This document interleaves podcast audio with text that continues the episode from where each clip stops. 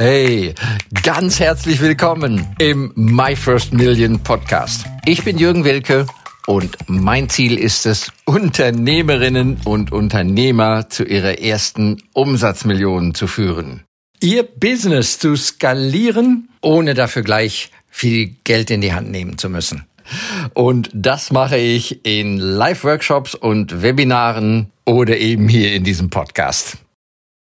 Auf die Reihenfolge kommt es an. Ja, das ist so eine normale, banale Weisheit. Dinge haben meistens eine ganz bestimmte natürliche Abfolge oder Vorgänge haben eine natürliche Abfolge. Ne? Wir kommen auf die Welt und dann in den Kindergarten, dann in die Schule und so weiter. Ähm, das ist eine vorgegebene Reihenfolge und damit haben wir diesen linearen Prozess von Schritt eins zu zwei zu drei zu vier haben wir eigentlich sehr oft zu tun. Ne? Nicht immer, aber sehr, sehr häufig. Und welche Kraft da drinnen steckt, die richtige Reihenfolge zu finden und ihr dann auch zu folgen. Ja, das möchte ich mal eine kleine wahre Geschichte wiedergeben.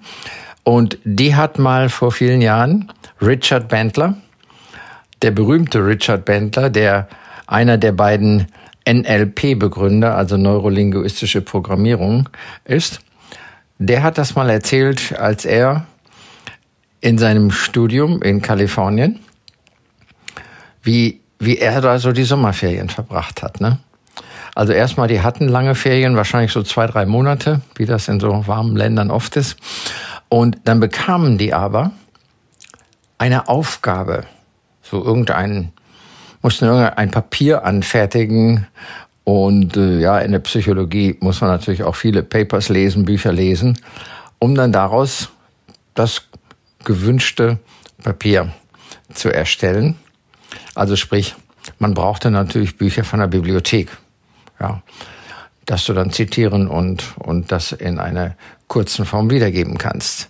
Ja, was machten also alle die Kommilitonen vom Richard. Ja, da waren endlich, endlich die Ferien. Und alle stürmten raus an den Strand und genossen die Zeit. Ja, nicht schlecht. Aber im Hinterkopf natürlich immer so, oh ja, da muss ich irgendwie so gegen Ende, vielleicht drei Wochen vor Ende der Ferien, muss ich mich dann mal um meine Arbeit kümmern, ne?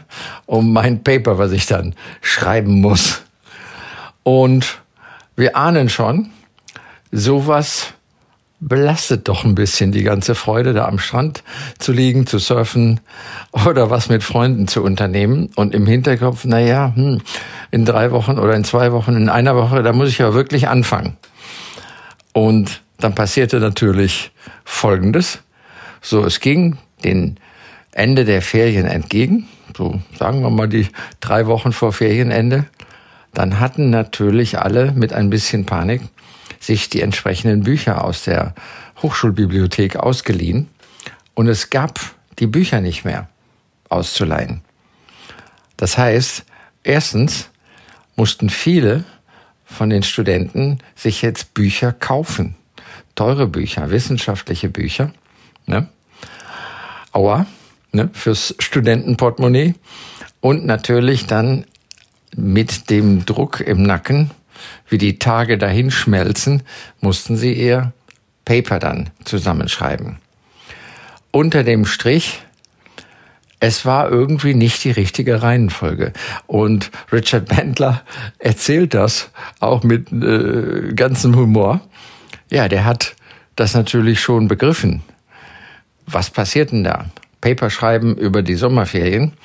Das heißt, der erste Ferientag, dann war er in der Bibliothek, hat ein bisschen recherchiert, welche Bücher äh, hat der Professor empfohlen, welche anderen Bücher gibt es, und die hat er sich ausgeliehen. Und das kostet ja gar nichts, das steht ja den Studenten zur Verfügung, die Hochschulbibliothek. Ja, und dann hat er seine drei Wochen, die, sagen wir ruhig, unangenehme Disziplin auf sich genommen und hat sein Paper fertiggestellt. Ja? Und dann war noch der Rest noch zweieinhalb Monate oder zwei Monate, wie lange auch immer, der war frei. Ja, hat das Paper eingereicht sogar schon. Dann lag das da über den Sommerferien im Sekretariat. Sein großer Umschlag mit seinem, mit seinem Werk. Und dann genoss der den Strand. Und er hatte keine Kosten, um sich diese teuren Bücher am Ende sogar noch kaufen zu müssen, wie viele seiner Mitkommilitonen. Ja, das ist eine so, so eine wunderschöne kleine Geschichte. Und das dürfen wir uns mal in, in Business, in unseren Alltagsdingen, das dürfen wir uns mal vergegenwärtigen. Ja?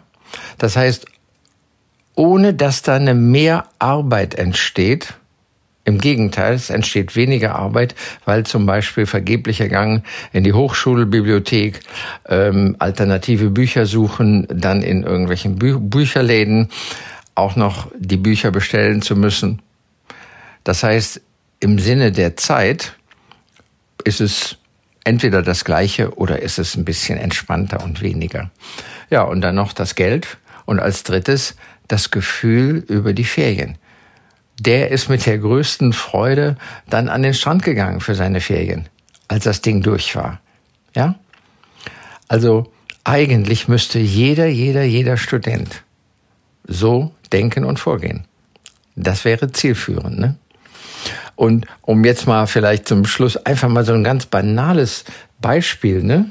So vielleicht habt ihr ja auch in eurem Unternehmen eine Teeküche und ja, das ist irgendwie immer, immer ein Thema, obwohl dann hinterher irgendwelche liebenswerten Menschen ähm, so für Sauberkeit und Ordnung suchen. Aber so ein bisschen sollen doch die Kollegen, das Team, sollen das auch mal ein bisschen selber gut navigieren, nenne ich das mal. Also die Spülmaschine. Ja, ist ja so ähnlich wie die Ferien und die Arbeit, die sie da abliefern mussten an der Uni. Ja, die Spülmaschine wenn die Spülmaschine morgens ja, von jemandem im Team einfach ausgeräumt wird in die Schränke, die ganzen Teller, Tassen und Gläser, dann kann jeder andere seinen Kaffeepott oder was er auch immer da hat, direkt in die Spülmaschine wieder reinstellen. Das schmutzige Geschirr direkt in die Spülmaschine reinstellen. Und je nachdem, wie viele Leute mit einer Spülmaschine auskommen müssen, auch in der Familie. Ja, dann drückt man halt, wenn sie voll ist, dann drückt man halt das Knöpfchen, dass sie dann spült. Vielleicht am Mittag oder am Abend, völlig wurscht. Jedenfalls, wenn die Spülmaschine sofort ausgeräumt wird, dann kann jeder in der Familie, jeder im Team, der die Teeküche benutzt, seinen schmutzigen Tee- oder Kaffeebecher sofort wieder reinstellen und wenn es voll ist, ein Tab einlegen, Knöpfchen drücken und fertig, ja.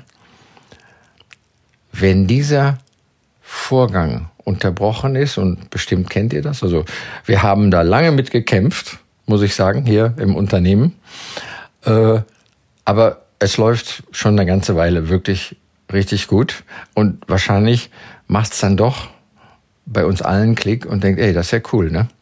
Das ist ja cool, das ist schön, ne? Ach, hat jemand alles ausgeräumt. Ach, wie nett, wie sympathisch, alles frisch. Ja? Und dann tue ich doch gerne meinen Kaffeebecher, Glas, Teller auch wieder direkt reinräumen. Also, das sind so Kräfte, die Reihenfolge, und das kann man jetzt auf vieles anwenden. Ich sage mal nur das Stichwort Vorbereitung. Ne? Vorbereitung heißt Vorbereitung. Ja, geh mal in ein Kundengespräch vorbereitet. Das wäre gar nicht schlecht, ne? Dann beschäftigst du dich ein bisschen mit, was der Kunde speziell eventuell so tut, was auf seiner Webseite steht, wie seine Branche funktioniert und so weiter. Ja, Vorbereitung beim Essen kochen, Ne? Besorgt ja gute Lebensmittel, Vorbereitung, Zubereitung ne? beim Kochen, ja, beziehungsweise dann im Gespräch sein mit einem Kunden und die Nachbereitung. Ne? Das ist so eine, so eine Abfolge. Und die hat auch, die hat was sehr Gutes, ne? Auch wenn du jetzt an Kundenkontakt denkst, du bereitest dich vor. Ja? Führst ein entspanntes, ein informatives, ein zielführendes Gespräch mit diesen Kunden. Und wenn du ihm helfen kannst, naja, dann biete ihm deine Hilfe an, ist ja ganz klar. Und auch diese Nachbereitung, wenn du ihm was verkauft hast oder du hast ihm nichts verkauft oder er will noch mal überlegen, völlig egal. In jedem Fall willst du ihn auch im Anschluss noch mal kontaktieren, im Anschluss noch mal ein Treffen oder was es auch immer ist. Ja? Das heißt, nur weil er nicht bestellt hat oder weil er doch bestellt hat, das passiert ja immer wieder, vergisst man den Kunde, ne? Oder will nicht stören, so, ja, auch Verkäufer. Verkäufer denken und sagen manchmal, nee, ach, will er nicht stören. Nee, nächste Woche rufe ich nochmal an. Naja, da können wir einiges gut machen oder auch weniger gut. Ja, also ein Kunde, der sich vergessen fühlt, ist nicht in einer guten Position. Ein Kunde, der freundlich, zielführend bedient wird, ja, bedient. Es ist ein Dienen, ne? Fühlt sich viel besser. So, ja, das war mal zum Thema der Reihenfolge. Die gute Reihenfolge oder die richtige Reihenfolge. Und dann halten wir uns daran. ja, es sind immer wieder ganz, ganz kleine Dinge, merke ich ja auch, die uns hier und da entweder herausfordern oder auch, auch weiterhelfen. Okay, wünsche dir noch einen wundervollen Tag. Bis zum nächsten Mal. Dein Jürgen Wilke. Danke für das Reinhören in den My First Million Podcast. Mehr Infos gibt es für dich unter www.myfirstmillion.io slash bonus. Wenn es dir gefallen hat, freue ich mich über dein Feedback, dein Like, deinen Kommentar oder abonniere den My First Million Podcast und lade gerne auch deine Freunde ein.